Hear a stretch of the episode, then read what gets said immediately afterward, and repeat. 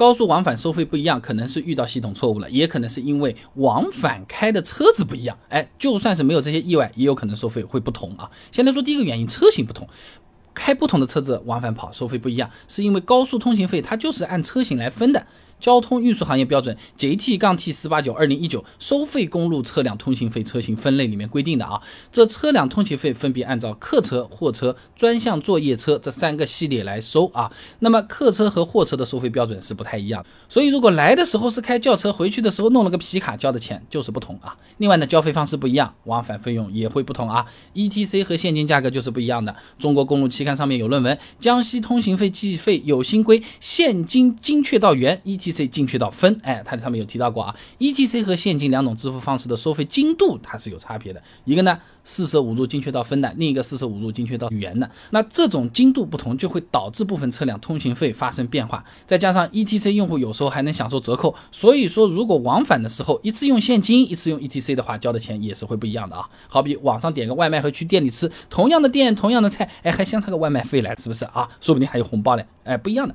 嗯，这么讲吧，就算开的车子是一样的，往返同一段高速，再用同样的支付方式，也有可能会存在收费不一样的情况。哎，因为有的地方啊，它会把高速的匝道以及收费站前面开放式连接线也算到高速通行费里面的，而且驶入和驶出高速算的费用不同的。你比如说，江西省交通运输厅、江西省发展和改革委员会、江西省财政局就联合下发过一些通知的，具体太长，我也就不跟你讲了啊。大概的意思呢是这样的，就是进城下高速的时候，收费站前的那段快速路连接线不收钱，但是出城上高速的时候呢，它就是要收钱的。哎，有点像停车场啊，进场不收钱，出场要收钱，顺序逻辑是这样啊。上海也有类似的情况的，不少高速公路的收费计算起点是从收费站前面的连接线就开始的。哎，这就往往会造成往返同一段高速啊，通行费用是不同的啊。还有一个嘛，就是系统出错了，也是很重要的原因啊。这 ETC 它是依赖无线射频。识别技术工作的，那通过收发无线电波进行设备间的通讯，哎，就有可能会被其他无线电干扰的。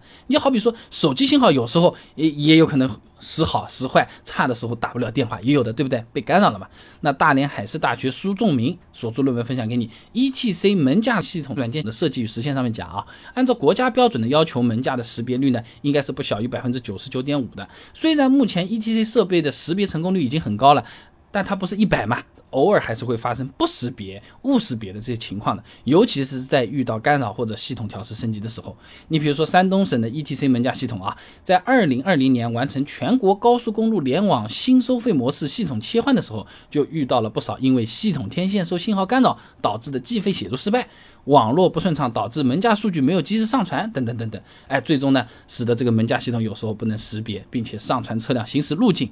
收费就不一样了啊，所以总的来讲，往返高速收费不同，可能是因为交了收费站前面的那一段连接线的钱，也有可能是因为开的车子不一样，本身算法就不同，或者干脆系统它有故障了啊。那说到高速收费，有的地方啊，它不能电子支付，我身上现金又没有带，我怎么办？哎，收费站到底是怎么知道我们在高速上面跑了多少公里的？装了 ETC 的这些车子一上高速，哎，上了之后我把这个卡给拔了，机器不是读不出来啦？哎，我快到的时候，我再插上，我能不能省钱？想知道这些很简单，关注微信公众号“备胎说车”，回复关键词“高速”就可以了。那我这个公众号呢，每天会给你一段汽车使用小干货，文字、音频、视频，选自己方便的版本就可以了。备胎说车，等你来玩哦。